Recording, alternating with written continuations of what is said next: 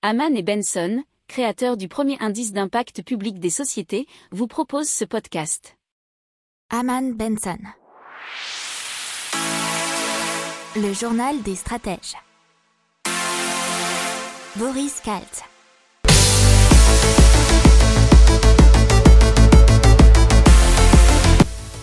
Bonjour à tous et bienvenue dans le journal des stratèges pour une revue de l'actualité technologique de la semaine du 1er au 5 février 2021.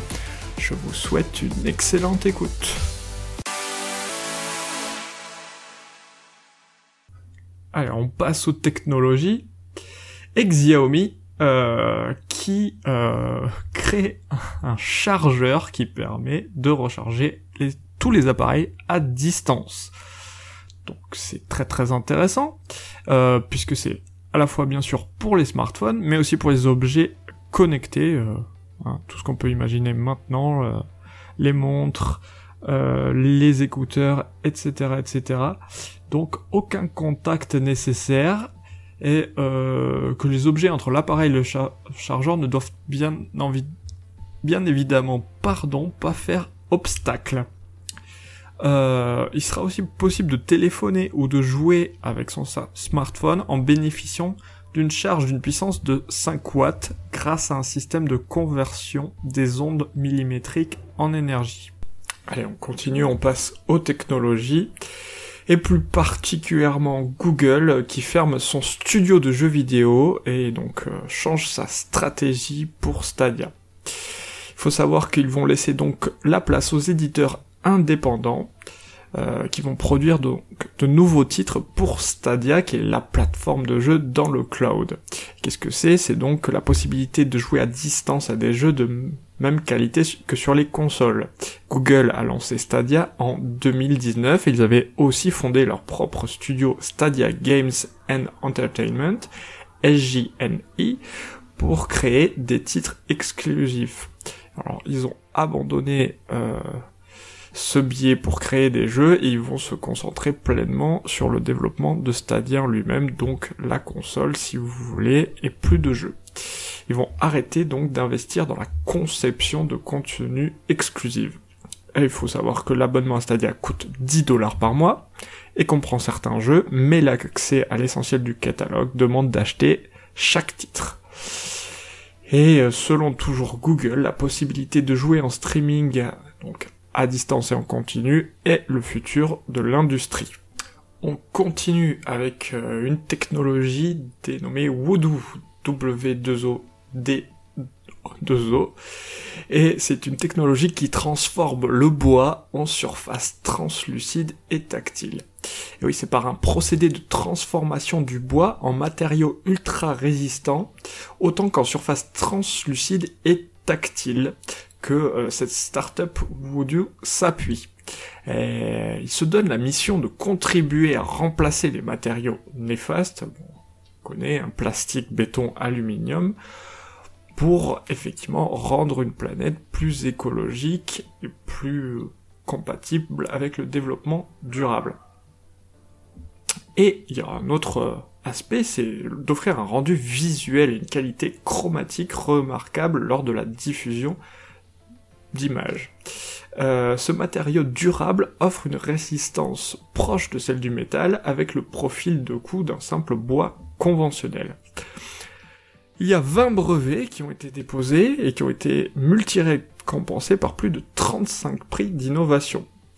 Et euh, Voodoo a déjà été sélectionné par des constructeurs de premier plan comme Dassault ou Daimler et euh, cela pour euh, être utilisé sur des surfaces de bord ou panneaux de commande numériques et tactiles. Il est compatible avec toutes les essences de bois de France et d'Europe. Il faut savoir que c'est notamment un marché très important, le bois, et un chiffre qui paraît étonnant comme ça, mais plus de 50% du bois qui pousse en France ne trouve aucune débouchée Allez, on continue dans la technologie avec Atos et OVH qui annoncent la signature d'un partenariat stratégique. Et bien sûr pour créer une solution cloud et 100% européenne. Donc c'est, elle combine Atos One Cloud et OVH Cloud qui sont basés tous les deux sur des infrastructures souveraines. Et ça va créer un réseau commun de plus de 130 data centers à travers le monde pour héberger des environnements privés dédiés avec un niveau de sécurité inégalé lors de l'utilisation des technologies cloud. C'est ce qu'annonce Atos sur son site internet. OVH Cloud a récemment euh, reçu la qualification de Secnum Cloud de la NSSI et c'est un des plus hauts standards de sécurité. Et Atos, qui est le numéro 3 mondial des services de sécurité, euh, proposera des solutions de cybersécurité afin de renforcer la sécurité et certaines de ces solutions cloud stratégiques, avec notamment le service de chiffrement, les passerelles sécurisées, les services de détection et de visibilité. À savoir que les deux se sont déjà engagés à continuer dans la neutralité carbone puisqu'ils ont récemment euh, signé le pacte pour des centres de données climatiquement neutres. On continue avec les news euh, et surtout le cloud puisque 13 institutions financières européennes veulent concurrencer les fournisseurs de cloud qui sont Amazon, Microsoft et Google. Et donc on a la Commerce Bank qui est invitée à rejoindre la euh, European Cloud User Coalition, notamment euh, Unicredit, ING, KBC et Erst Bank, ainsi que Bawag et Dutch ont rejoint l'appel de la Commerce Bank. Cette alliance fait fixer pour objectif de promouvoir l'utilisation de périphériques de stockage, de centres de données, de logiciels et de solutions informatiques de manière décentralisée via Internet en utilisant la technologie cloud. Alors, euh, il faut savoir que Commercebank, pour l'instant, dispose actuellement d'un tiers de ses applications informatiques dans le cloud et d'ici 2023, elle devrait être de 80%. Donc, comme vous le voyez, la course au cloud européen euh, affranchi des États-Unis et de la Chine est en marche. Allez, un petit mot sur OBS, Orange Business Service, donc la branche B2B de l'opérateur Orange, qui va lancer au premier trimestre 2021 My Business Place, une place de marché dédiée aux acteurs industriels français, et plus particulièrement aux entreprises opérant dans le secteur de la manufacture, de l'alimentaire, du BTP et des équipements de santé. Alors il va falloir remplir quelques petites conditions pour pouvoir y être, être localisé en France et avoir le siège social sur le territoire national, et les produits doivent être majoritairement fabriqués et assemblés sur des sites de production basés en France. Et donc on continue dans la technologie avec euh, Nokia et Vodafone qui créent le débit parfait. Le débit parfait euh, pour des applications super intéressantes comme la téléportation virtuelle et les applications holographiques. Donc ça permettrait une présence virtuelle à distance, mais aussi la transmission de différents sens comme le toucher et l'odorat. Et ça, ça sera selon eux possible dans la seconde moitié de la décennie. Alors ils ont utilisé une nouvelle technologie sur réseau optique passif qu'on appelle PON, qui pousse le débit maximal à 100 gigabits par seconde. Donc c'est une multiplication par 10 du débit par rapport au meilleur réseau fibré. Et 5000 fois la vitesse d'une connexion ADSL de plus. Et PON repose sur la mutualisation d'une partie du réseau. Ils ont apparemment également associé une autre technique appelée transmission de début variable, ONU. Ils sont ainsi parvenu à réduire la distance et à diviser la consommation électrique par deux. Et on passe à Google qui allume son câble sous-marin du Nantes et c'est le quatorzième câble sous-marin de Google. Celui-ci qui va relier les États-Unis à Saint-Hilaire de Riez en Vendée.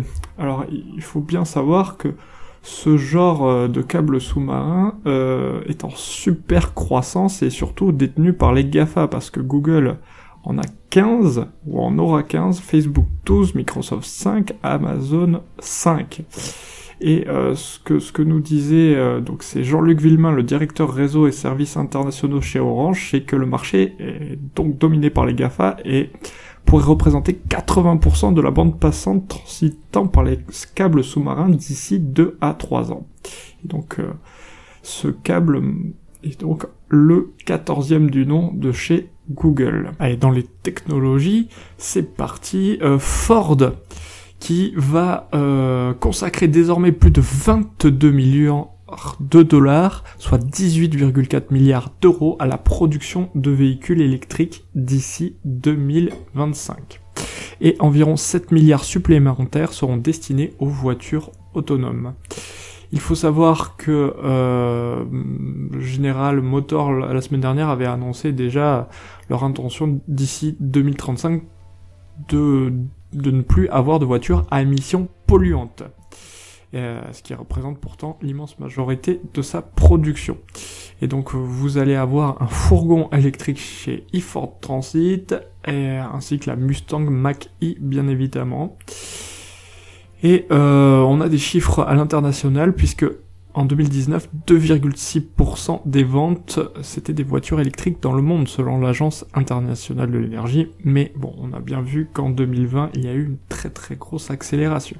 On passe à Spark Charge, qui est capable de redonner une autonomie de 25 km en quelques minutes. C'est un chargeur électrique mobile ultra rapide.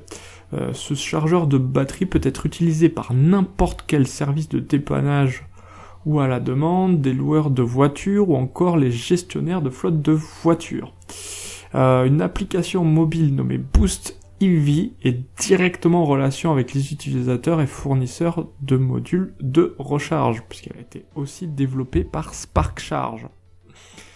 Euh, ce sont des batteries euh, cylindriques lithium-ion avec une capacité totale de 3,5 kWh une tension de 500 volts, 40 ampères, une autonomie de 1,6 km en 60 secondes. On peut aller de 7 kWh à 17 kWh, soit 100 à 120 km d'autonomie. Une version plus compacte euh, pour les particuliers est en cours de développement et donc sera en production très prochainement et je suis bien sûr qu'elle sera utile à beaucoup de monde. Pour approfondir ces sujets, Abonnez-vous à la newsletter de Haman et Benson et écoutez nos autres podcasts que vous retrouverez dans les notes de l'émission ou sur notre site internet.